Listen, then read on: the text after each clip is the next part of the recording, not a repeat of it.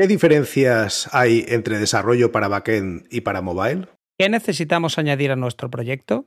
CI, CD, control de versiones, gestión de proyectos. ¿Cómo cambio de hacer desarrollo móvil a desarrollo en backend? ¿Hay que conocer todos los lenguajes del mundo para configurar mi CI CD?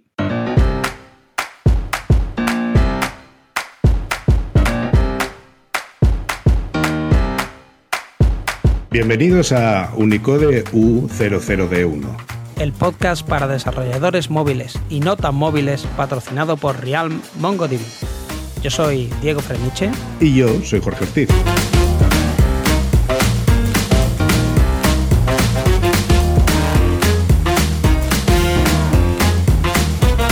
Unicode U00D1, episodio 11. De iOS a backend para Mobile Developer Experience. Hola, bienvenidos a un nuevo episodio de Unicode U00D1. Hoy tenemos como invitado a Alessandro Martín. Alessandro ha colaborado como iOS developer en proyectos de eBay Magento, Render Runway y OpenSignal, donde se expuso al mundo de mobile DevOps. Actualmente es backend developer en Runway, un sistema de gestión de releases móviles. Hola, ¿qué tal eh, Alessandro? ¿Qué tal Jorge? Hola, ¿qué tal? Eh, Jorge, Diego, muchísimas gracias por, por, la invitación. Eh, estoy muy bien, ¿y ustedes?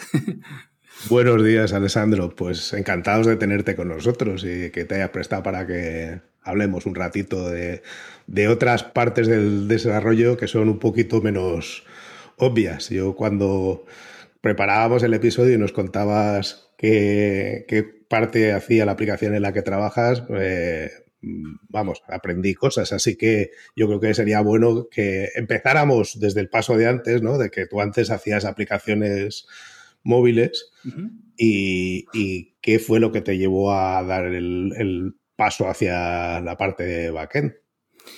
Sí, eh, yo estuve varios años trabajando en, mobile solamente, tenía exposición, estaba expuesto solamente a, esa parte del, del, desarrollo, ¿no? Y específicamente iOS y habiendo trabajado en equipos relativamente grandes, eh, había siempre personas que se especializaban en ingeniero de QA, por ejemplo, que te hacía la, la, parte del, del, de manejar la integración continua y, otras cosas.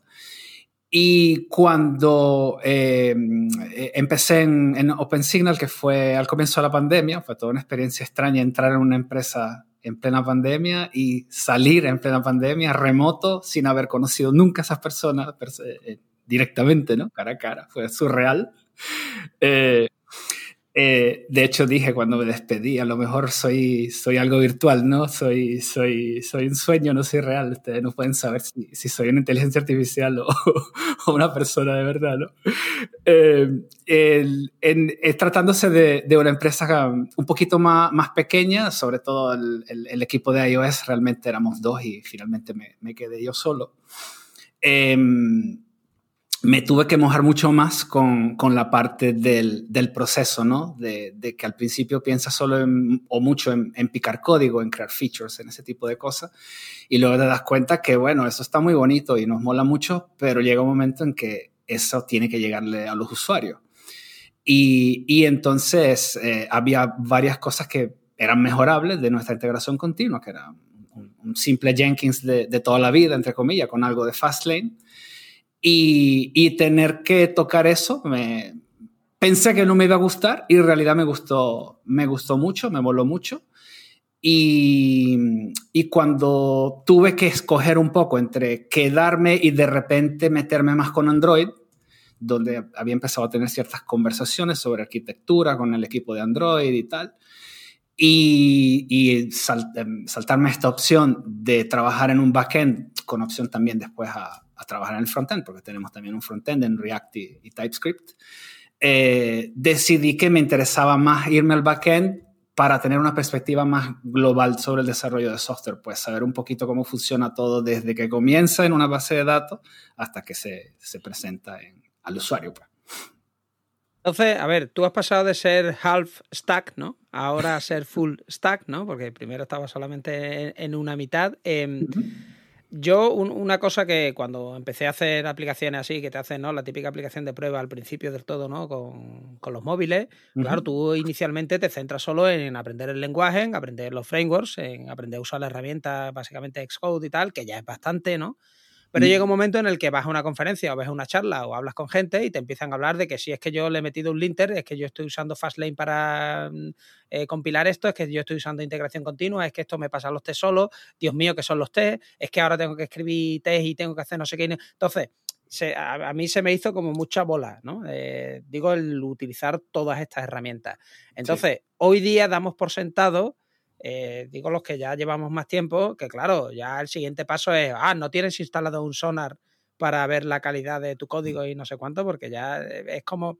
Entonces, hay mucha gente a lo mejor que nos está escuchando y está todavía en el paso de yo estoy escribiendo el código y quiero desplegar mi aplicación, la tengo que subir a Tefly, la subo manualmente, no pasa nada, pero que hay herramientas y yo mi recomendación con todas estas herramientas es que las vayan eh, aplicando una a una. Lo digo porque si no, o sea, lo digo, eh, hablas con, una empresa que ya lo tiene, parece que ya lo tiene como todo resuelto, ¿no?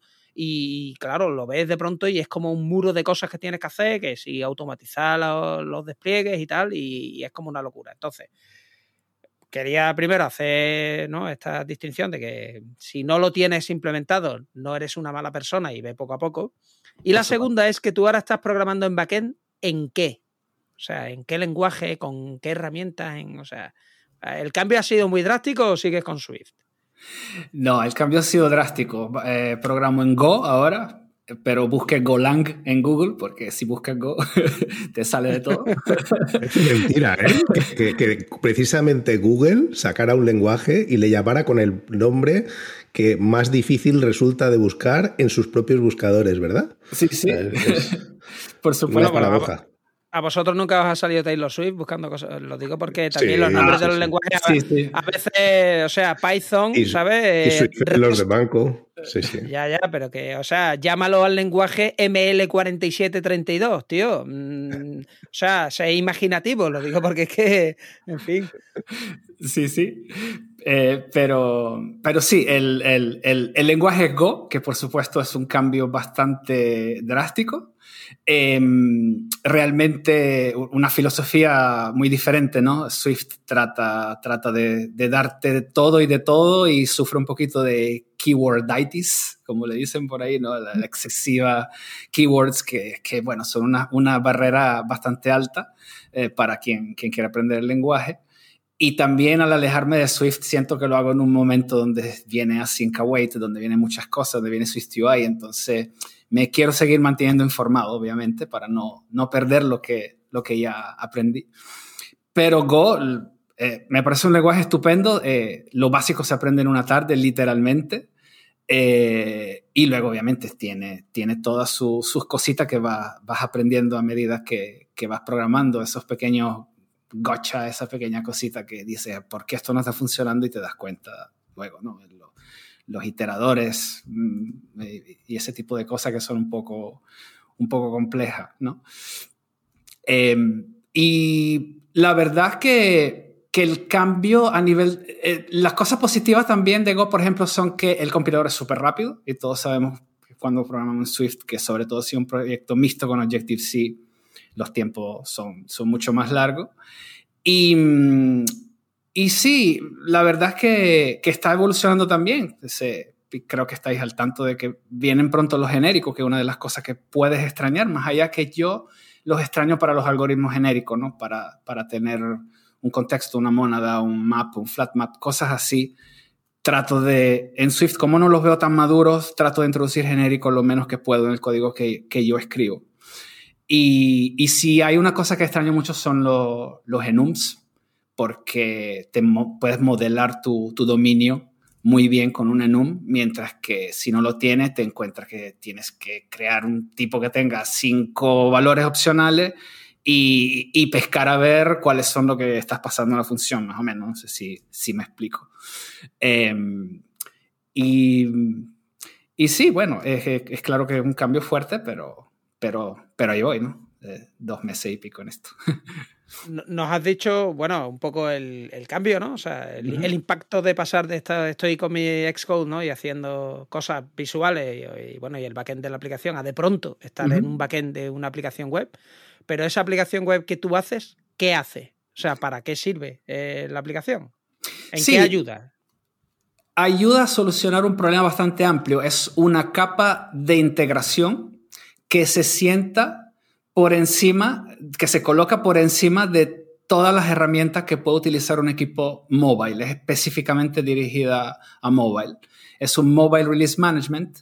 Entonces, eh, la idea es que tú, em, cuando, cuando haces el setup, pues eh, te conectas a diferentes integraciones, como tu control de versiones, en, que normalmente es, Git, eh, es GitHub, ¿no? Em, eh, tu, tu, Crash Report Tool, por ejemplo, tu, tu herramienta de manejo de proyectos, tu, el adorado Jira o, o algo un poco más como línea. malo o, bueno dependiendo de, los gustos, ¿no? Como linear o, u otra. Y, y, te conectas en el App Store y tal. Eh, entonces, la idea es justamente de que puedas no solamente automatizar, que siempre es una ganancia la automatización, sino sobre todo crear un espacio compartido entre los varios, las varias partes del equipo.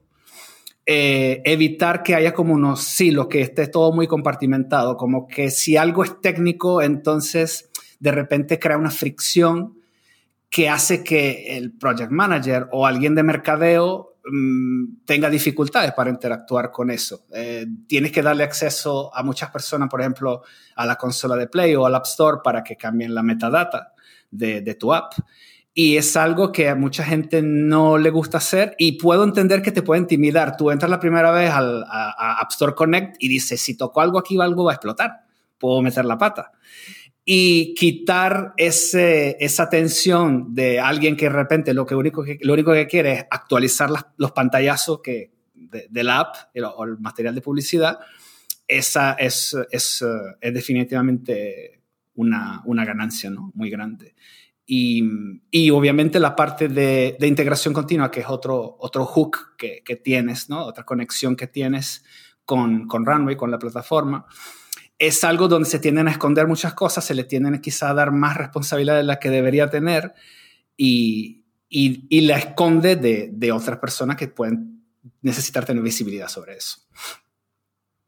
Vale, y, y entonces, o sea, eso que, esa capa que habéis eh, diseñado y, desarrollado, habéis decidido implementarla en Go porque ofrecía, entiendo, alguna ventaja con respecto a otras alternativas que tuvieras en el mercado disponible, con respecto, no sé, a Rust o si me apuras a PHP o a JavaScript en Node.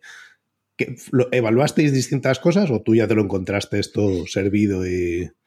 Yo me lo encontré servido. Eh, eh, claramente, conversando con, con, los fundadores de la empresa, es un tema que, que sale, sale a relucir y, y el, eh, el, el, la persona más, más de backend de, que empezó con esto dijo que, bueno, que le gustaba Go como lenguaje, le gustaba la sencillez, le gustaba eh, sobre todo el, pienso que el tooling, ¿no? Lo mencionado el compilador, pero también la, la gran cantidad de, de librería, librerías que hay, que, que, no te tienes que currar tú tus propias cositas como puede suceder en, Rust para, para, hacer determinadas cosas que ya las tiene listas y muy bien testeadas en Go.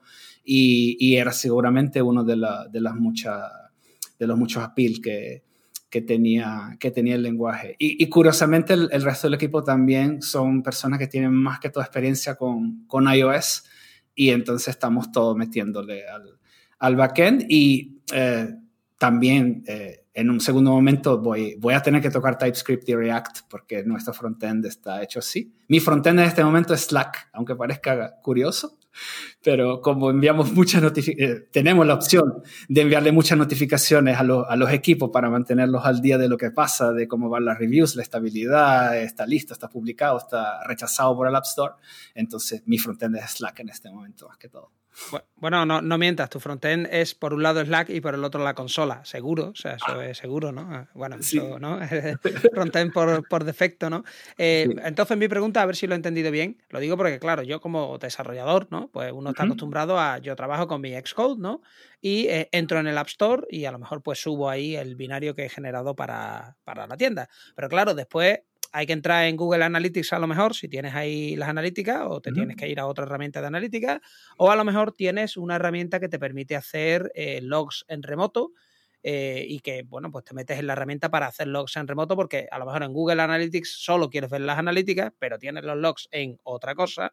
Pero luego está el que ha configurado el, eh, la integración continua y es el que sabe cómo se entra en la herramienta de integración continua y el que sabe ¿no? cómo están puestos, por ejemplo, los, los API keys, esto que son ¿no? todos los secrets, ¿no? Pues sabe dónde están los secrets, sabe cómo cambiar los secrets. Lo digo porque, claro, en iOS pues se te, te caduca la firma, ¿no? O te caduca un certificado cada año, entonces tienes que regenerar las cosas y tienes que subirlo a lo mejor en base 64 a no sé dónde. Entonces, yo esto lo he sufrido. Ese conocimiento se transmite de boca a oreja en, semanas de cuaresma eh, a gente iniciada, o sea, no es... Pero solamente cuando Mercurio está en retrógrado, solo, ¿no? Entonces, no, pero que es que eh, estás en equipo y sucede esto, ¿no? Que está quien ha montado a lo mejor el CI porque se puso con eso y dijo, pues ya estoy harto de compilar, vamos a montar ya de una vez, ¿no? Integración continua. Y luego monta el deployment continuo, ¿no? Y claro, lo sabe esa persona, a lo mejor otro, pero el resto eh, del equipo está un poco ahí que no sabe muy bien cómo va el tema, ¿no? O, estamos haciendo un testeo de extremo a extremo y esto. Entonces, todas estas herramientas al final, y efectivamente integrado con la gestión de proyectos, hacen que haya como silos de información y que dentro de un equipo que hay mucha gente, porque ya te digo, está desde el, product manager hasta ¿no? el jefe de proyecto, la gente que está picando código, está la gente de, de QA, ¿no? Haciendo testeo y probando. Y al final, pues resulta eso, que hay como huequecitos, ¿no? Y la gente, no, la mano derecha no sabe lo que está haciendo la mano izquierda, porque también está la gente de documentación. Lo de... Entonces, eh, vosotros tú básicamente para conectarte a todas estas cosas desde tu backend en Go, ¿qué estás todo el día? ¿Peleándote con APIs de otra gente? Eh, sí, por supuesto. ¿no? hay una parte muy importante que es la de, las integraciones y entonces tienes que, que, pelearte con, con APIs, la, la, más como la de App Store Connect, por supuesto, o, o, o, la del servicio que tengan, ¿no? Puede ser Sentry, puede ser CircleCI, GitHub Actions, hay, hay, hay, es un infierno, pero un infierno agradable, ¿no? un infierno muy entre comillas, de, de, APIs, de conexiones, de edge cases y de estar pendiente de que si Jira cambió algo en la respuesta y el, el, la sesión dura menos, pues tendrás que ver cómo te las te la apaña para, para, refrescarla, ¿no? Para hacer un ejemplo, un ejemplo cualquiera, ¿no? Un ejemplo, un ejemplo así. Eh, pero eh, sí, sí, sin duda alguna. Y, y la, otra parte que pienso que es muy importante es un clásico de clásicos que está en todos los equipos grandes, es la hoja de cálculo, ¿no? Que cuando hay una release, creas una bendita hoja de cálculo en Excel o en Google Docs y ahí se va anotando QA u otras cosas, ¿no? Y entonces tener también la posibilidad de que haya una checklist integrada en el mismo lugar eh, es una ayuda enorme para tú saber cómo va QA y, y reducir tanto esa, esa comunicación que hay entre en Slack, que por privado le escribe al de QA y te dice, oye, arregla esto y te lo vuelvo a testear y, y, todo, todo así es mucho más público. Yo creo que, que todos hemos, hemos pasado por algo, por algo parecido, ¿no? Creo que la hoja es un clásico. Estamos rompiendo el encanto del desarrollo. O sea, quiero que seáis conscientes los dos de que hay gente que tiene idealizado esto y piensa que escribe el código y el código se publica y nada más lejos de la realidad, sobre todo cuando estás en un equipo grande. Entonces, yo estoy de acuerdo en que esas herramientas eh, ayudan y desde luego cambian, pero lo primero es la mentalidad, ¿no? O sea, se requiere que la empresa, el equipo que está trabajando en, en esa aplicación o aplicaciones, tenga alguna forma de trabajar que permita integrarse con ese flujo. ¿Es necesario que hayan jurado eh, fidelidad a Scrum para poder trabajar con, lo que vosotros estáis haciendo o aceptáis Kanban como animal de compañía? O sea, ¿qué es lo que se espera de quien está haciendo el otro lado desde el punto de vista metodológico? Ah, eh, muy interesante. La verdad es que la, la metodología eh, puede ser algo relativo, ¿no? Eh, mm, a mí nunca me ha marcado muchísima diferencia. Yo pienso que son muchas buzzwords y a la final te enteras de, los tickets y los llevas adelante y si el sprint es una o dos semanas o la tecnología tiene un nombre raro u otro, mm, el cambio no es tan grande. Eh, el objetivo es de nosotros tratar de adaptarnos a los equipos y de ser lo menos invasivo posible, no pedirte que cambies tu manera de trabajar, pero al mismo tiempo tratar de llevarte a alguna, algunas buenas prácticas, ¿no? Eh, pero no tanto en la metodología. De repente puede ser más a nivel de, oye, mira, eh, no hagas todo en master, ¿no? Eh, crea ramas, crea pull request, eh, etiqueta correctamente tus tickets, sigue o un Git flow o un trunk, una estrategia trunk para, para tu repositorio, porque de esa manera nosotros podemos enterarnos de lo que está pasando en tu código y podemos crear la release para ti si quieres, o si tú creas la release, te podemos crear el release branch, dependiendo de lo que sea tu, tu estrategia. Entonces, eh, es crucial para nosotros no ser demasiado opinionados y no querer imponerle nada a los equipos porque queremos que los equipos se sientan cómodos con cualquier metodología tenga y luego, bueno, siempre está claro de que las preferencias que podamos tener cada uno de los integrantes del equipo también nos lleva a, crear un producto que a lo mejor se puede adaptar un poquito mejor para un equipo que para otro. A ver, entonces, si yo voy a crear una nueva release, ¿no? Cuando yo voy a crear una nueva release eh, de una aplicación en la que estoy trabajando, Obviamente tú haces el código, a lo mejor hay una pull request final, ¿no? En la que se integran pues todas las ramas y todas las pull requests que han ido añadiendo alguna funcionalidad o quitando algún bug a la aplicación y al final tienes pues como la mega pull request, ¿no? Que ya se han revisado todas las anteriores, ¿no? Y tú tienes eh, esa última, aunque ahora lo de revisar pull requests hay mucha gente que está en contra porque bla, bla, bla y tal y cual. Bueno, yo sí me gusta porque así aprendo, ¿no? Eh, cuando llegas a un proyecto normalmente todo el mundo no lleva al mismo tiempo, entonces para mí la pull request es una buena herramienta de formación mola, de la gente que llega, pero bueno, ahora hay gente, ahora hay gente que no está en contra de las pull requests, igual que hay gente que está en contra de, bueno, de básicamente de todo, ¿no? De, has dicho lo del Git y tal, ¿no? A lo que voy. Sí. ¿Eh? Eh, Incluido el volcán, He incluido todo, todo. Entonces, eh, lo que quiero decir es que yo voy a hacer una nueva release y preparo mi pull request, pero claro, tengo que crear un ticket en la herramienta de gestión de proyectos que yo quiera. Tendré que crearle un tag dentro de Git o crear el sistema de ramas que yo quiera. Tendré que preparar un checklist de testing. Tendré que al final subir todo esto a algún sitio. Igual en GitHub se queda eso como una release con las notas de la release para que si es público o interno a la empresa, pues se sepa cuáles son los cambios. ¿Vosotros tenéis como un botón de preparar release que te hace todo este, toda esta historia? ¿O, es hacia eso, hacia lo que vais? O... Sí, vamos, vamos a eso, vamos a un botón justamente, tenemos un botón de prepara release en la cual eh, decides si tu release va a ser un patch, un minor o, o una major. Y entonces todo eso se agrega, agrega automáticamente. Entonces estás observando los tickets que tengan el fixed version, por ejemplo, y sabes que todo eso van, van incluidos, más allá que pues manualmente se pueden agregar también eh, items a, a, esa, a, esa, a, esa, checklist, ¿no? Eh, y, y, así pues mantener en, sincronizado eh, las expectativas de, de, de todas las partes involucradas. Vale, y entonces imagínate que yo estoy en el colectivo este que hablábamos antes de gente que hasta ahora compilaba y lo enviaba. Y quiero evolucionar.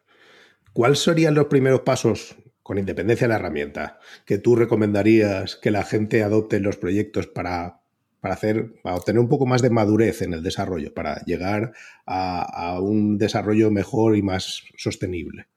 Bueno, eh, hay, hay ciertas cosas que creo que se pueden dar por sentadas, ¿no? Tipo que estás usando un control de versiones y, y una, un mínimo de estrategia de, de, de ramas eh, y sin, sin, pisarte para que los desarrolladores no se pisen los talones constantemente en, en, lo que están haciendo.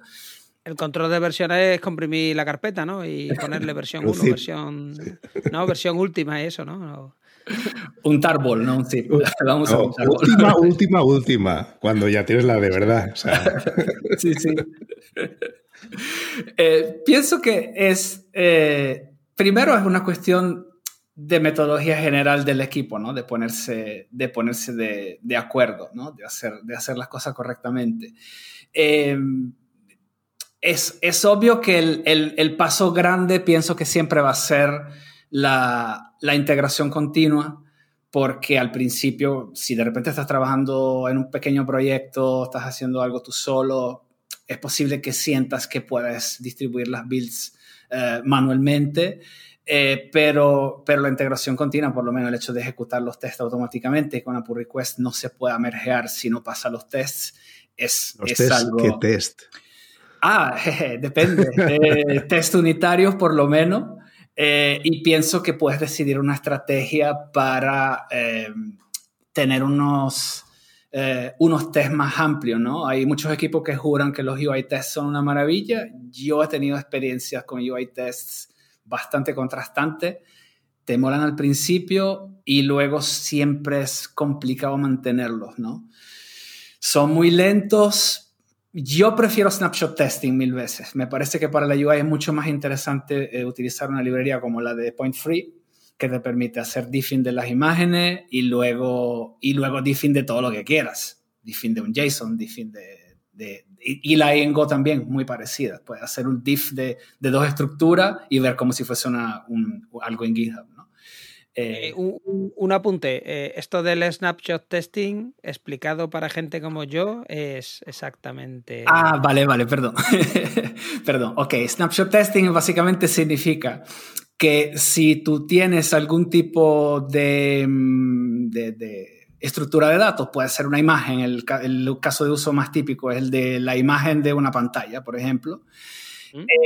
tú puedes crear un, una, una imagen de capturar esa, esa, imagen. El snapshot test lo que hace es que lo ejecuta la primera vez diciendo graba, él te graba la imagen y cada vez que lo vuelva a ejecutar sin esa flag de is recording, él compara, vuelve a generar la imagen y la compara con la que tiene guardada.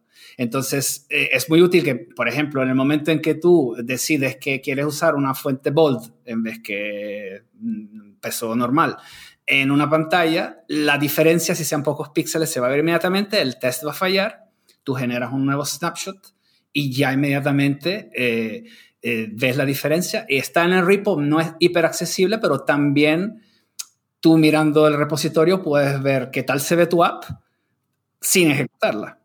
Y Point Free eh, ha llevado, los chicos de Point Free, que es una serie de programación funcional muy interesante que yo sigo todos los lunes, eh, vaya publicidad gratis para ellos. eh, bueno, pues luego el enlace si quieres. Sí, sí, me, mola muchísimo lo que uso para mantenerme informado sobre ellos y Swift todavía.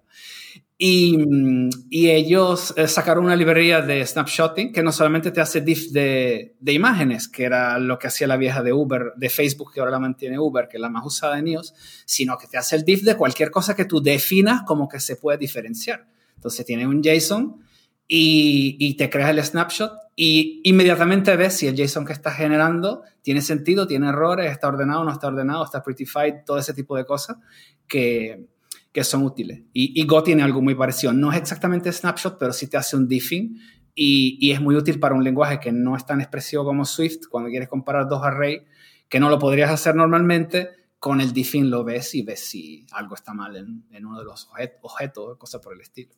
Y el snapshot testing en general es súper rápido, a diferencia del UI testing. Y el snapshot testing le puede inyectar tus dependencias, mientras que el UI testing deberías embasurar el código de la app para tú poderte conectar a un, a un mock, que nunca es bueno en tu código de producción tener un if todo cutre ahí de estoy haciendo un tejo, ¿no? El, asunto del UI testing, eh, cierto es que yo creo que el principal problema es que muchas veces eh, Xcode, cuando corre eh, headless, ¿no? o sea, cuando lo ejecutas en un servidor de integración continua, muchas veces no encuentra el, el simulador, o sea, no encuentra el puerto en el que está el simulador arrancado, entonces falla todo el sistema Mm. este, aparte es lento, entonces tiene todavía más sentido, como es lento, eh, tiene mucho más sentido, oye, pues eh, que lo ejecute un robot por la noche, Por no que supuesto. lo haga alguien, pero que yo no lo quiero hacer, ¿no? Pero para mí la gracia que tiene UI Testing, más que el test de UI, porque si la aplicación está en desarrollo y cambian mucho las pantallas, es un dolor, porque claro, lógicamente, pues hacer referencia a los botones, pues puede ser que desaparezcan o aparezcan, pero si solamente están moviendo ya cosas y más o menos la, interfaz de la aplicación está medio estable, una de las grandes ventajas que tiene es que eh, solo funciona si has aplicado ya las mejoras de accesibilidad. Entonces no tienes más remedio que añadir elementos de accesibilidad, ¿no? Y, y etiquetar que cada cosa que es y qué cosas Sí. son mm, clicables, qué cosas no. Entonces, eso sí es interesante porque hacer es un 2 por 1 Sí, sí. Preparas la cosa para los test de UI y gratis, pues haces tu aplicación más accesible o, o viceversa. Haces la aplicación accesible lo tienes preparado para UI. Sí, te, te impulsa. Ah, perdón, perdón. No, no, perdón. eh, Solo, solo quería hacer lo que hace normalmente Diego, que lo hace súper bien, pero hoy se ha despistado. Y si no has oído el episodio de accesibilidad, pues lo grabamos, creo que era el episodio número 4, y está disponible para que lo escuches, que Jonathan te contará muchas cosas al respecto. Perdona, Alessandro. No, no, sí, quería decir que estoy, totalmente de acuerdo, ¿no? Cualquier cosa que te impulse a hacer tu aplicación más accesible es, es una, una ganancia por, por encima de eso, ¿no? 100%. Eh, otro, otro ejemplo que me pareció interesante, que es un, un caso concreto que tuve que, que enfrentar yo con Snapshot Testing, fue que me encontré la necesidad de, de agregar unas traducciones. Entonces tenía una parte en inglés y una parte, quería ver cómo quedaba en tailandés. Y, y es un lenguaje súper verboso, gran- eh, enorme. Entonces, eh, como tenía mis dependencias bastante bien manejadas, eh, realmente tenía una flag donde yo seteaba el local del, del app en vez que dejar que el sistema lo haga. Al cambiar el, lo- local y crear un snapshot testing, me creó mi snapshot de ese botón en tailandés y me di cuenta si quedaba bien o no. ¿no? Entonces, eh, eh, es, es bueno y también los chicos que, bueno, los chicos y las chicas que revisaron la, la pull request eh, pudieron ver visualmente cómo, cómo quedaba, ¿no? Es, es una ayuda más de, de, de efecto, hace tu repositorio un poco más, más grande, obviamente, porque estás eh, guardando muchas imágenes, mucho PNG o JPG o lo, lo que... creo que Oye, y mm, una pregunta, a ver, supongamos que yo mm, ya sé programar, mm, he empezado, estoy en un equipo ¿no? en el que estamos usando Xcode y supongamos que como mínimo, mínimo, mínimo estamos usando ya control de versiones, ¿vale? Tenemos eso montado. Pero ahora yo eh, te escuché a ti hablar de, no, es que nosotros tenemos una herramienta que ponemos por encima de todas las otras herramientas, ¿vale? ¿Tú qué orden le recomendarías a un equipo que no tiene nada más que Xcode y Git, ¿no? Por ejemplo. Y ahora, pues, eh, ¿qué hago? Monto primero eh, un sistema de, de control de, de proyectos como puede ser Teamwork o Jira o, el que sea, ¿no? O, o Trello. O, o monto primero los test de unidad, o monto primero los, los test de integración, o monto integración continua. O sea, ¿tú en qué orden le recomendarías a alguien que solamente tiene Git y Xcode eh, que vaya metiendo herramientas? Aunque no sea exacto el orden, o qué herramientas consideras tú que deberías tener, ¿no? Y ya, pues cada uno las ordene. Claro, eh, sí, yo pienso, supongo que dependerá del, tamaño del equipo, de los recursos que, tengas, ¿no? Eh, pienso que mm, el, un control de, de proyecto es, demasiado importante para, para prescindir de él, sin duda alguna, un Project Manager Management Tool eh, es eh, es súper importante y, y, la, y la integración continua sería lo que sigue, pero pienso que antes de la integración continua, mm, testea, por lo menos. Empieza, Claro. empieza testeando, empieza testeando. Eh, es, demasiado, es demasiado importante, por lo menos la lógica de negocio, por lo menos las cosas delicadas que tú ves que pueden tener un fallo, un- tener un impacto negativo económicamente en el proyecto. Eso es la clave, ¿no? Que no, que no tiene que tener una cobertura del 100%, que parece que aquí somos o, o benditos o malditos en Mm. función de que esté al 100% la cobertura. Y no es así. O sea, la cobertura puede ser eh, perfectamente de un 30% y aún así estoy tocando los puntos que son más sensibles de mi base de código. Mientras que a lo Ya, mejor a- puedo tener un 80 y estar haciéndolo fatal. Antes hemos alienado a los agilistas, ahora estáis, eh, estamos perdiendo a la gente que es de mm, testing puro. O sea, si seguimos así, de verdad, no va a quedar nadie. O sea, eh, no, no, vale decir ahora es que soy pragmático, porque estáis alienando a todas las comunidades. O sea, lo, lo siguiente va a ser decir que la gente que usa un monorepo, por ejemplo, ¿no? Habría que obligarlo a utilizar un, un modem de estos de 56K para que use su monorepo ahí. Lo digo porque la gente está, ¿no? Que te usa un monorepo y el monorepo son 10 gigas, ¿no? Ah, pues esto va bien, claro, tú que tienes fibra, tío, o estás ahí en la red local de la empresa. Ahora te voy a mandar yo, ¿sabes? A un pueblo ahí con un modem de 56K y me cuentas todo el monorepo, ¿no? Entonces, no alienéis a más comunidades, por favor, con vuestras opiniones, porque si no, vamos mal. Entonces, oye, eh, eh, estabas comentando, ponemos control, o sea, ponemos un eh, gestión de proyectos, eh, testing, ¿no? Pues al menos poner algún testeo, pues si no, no vamos mal. Ponemos integración, ¿no? Eh, pero, por ejemplo, Fastlane y todas estas otras piezas, eh, el subir al App Store, todo esto también va... De... ¿Qué, más cosas pondría? Sí, Fastlane, Fastlane es súper interesante, muchas cosas positivas. el, Fastlane para, para, subir al App Store mola, mola muchísimo, te ayuda muchísimo. Eh, no estoy tan seguro de que Fastlane sea la herramienta ideal, por ejemplo, para actualizar la metadata, porque tu metadata entonces tiene que vivir en el repositorio, por ejemplo, y ser, estar detrás de la integración continua. Entonces, volvemos al tema de la barrera de entrada para una persona que mercadeo y quiere actualizar la, descripción de, la app. Entonces, eh, pienso que, bueno, como todo, ¿no? Depende y, utilizar un poco, un poco el, el, juicio personal y darte cuenta de no tratar de, podríamos decir, de, romper el principio de single responsibility y meterle demasiadas cosas a una integración continua, pues, que, que sería Fastlane, ¿no? En parte.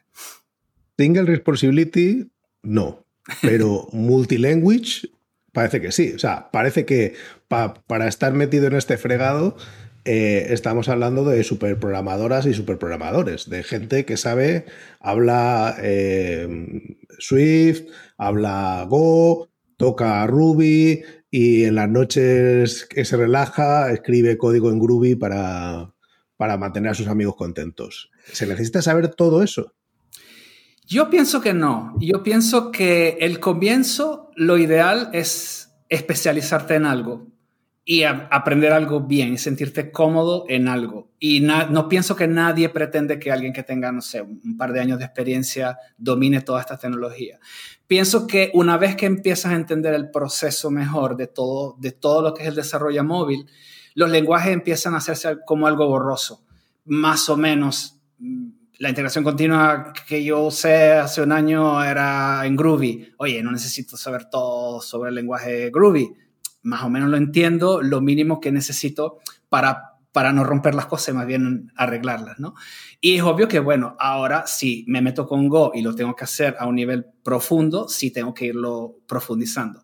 Pero volverte loco tratando de aprender de todo, mm, es algo que el aprendizaje tiene que venir gradualmente y no, y no, y no forzarlo, no cometer, pienso, el error de, de quererte eh, poner como, como un abanico en todas las direcciones y, aprender todo y quererlo saber todo porque, porque es imposible. Tú este cambio que has hecho de iOS a backend, entonces tú, eh, ¿esto cómo lo has hecho? ¿Te has puesto ahí a leer libros, ver vídeos y tal? ¿O, te, directamente te has tirado ahí contra el teclado y has dicho, mm, a ver si esto compila? O, sea, ¿cuál es tu estrategia para, o ha sido tu estrategia para el cambio? Para el cambio, sí. Eh, con respecto a Go, eh, la, en la documentación de Go hay, un, hay, un, hay, como una, una guía de, de, con ejemplos que haces en, con una interfaz web y más o menos me mojé ahí para ver un poco la sintaxis.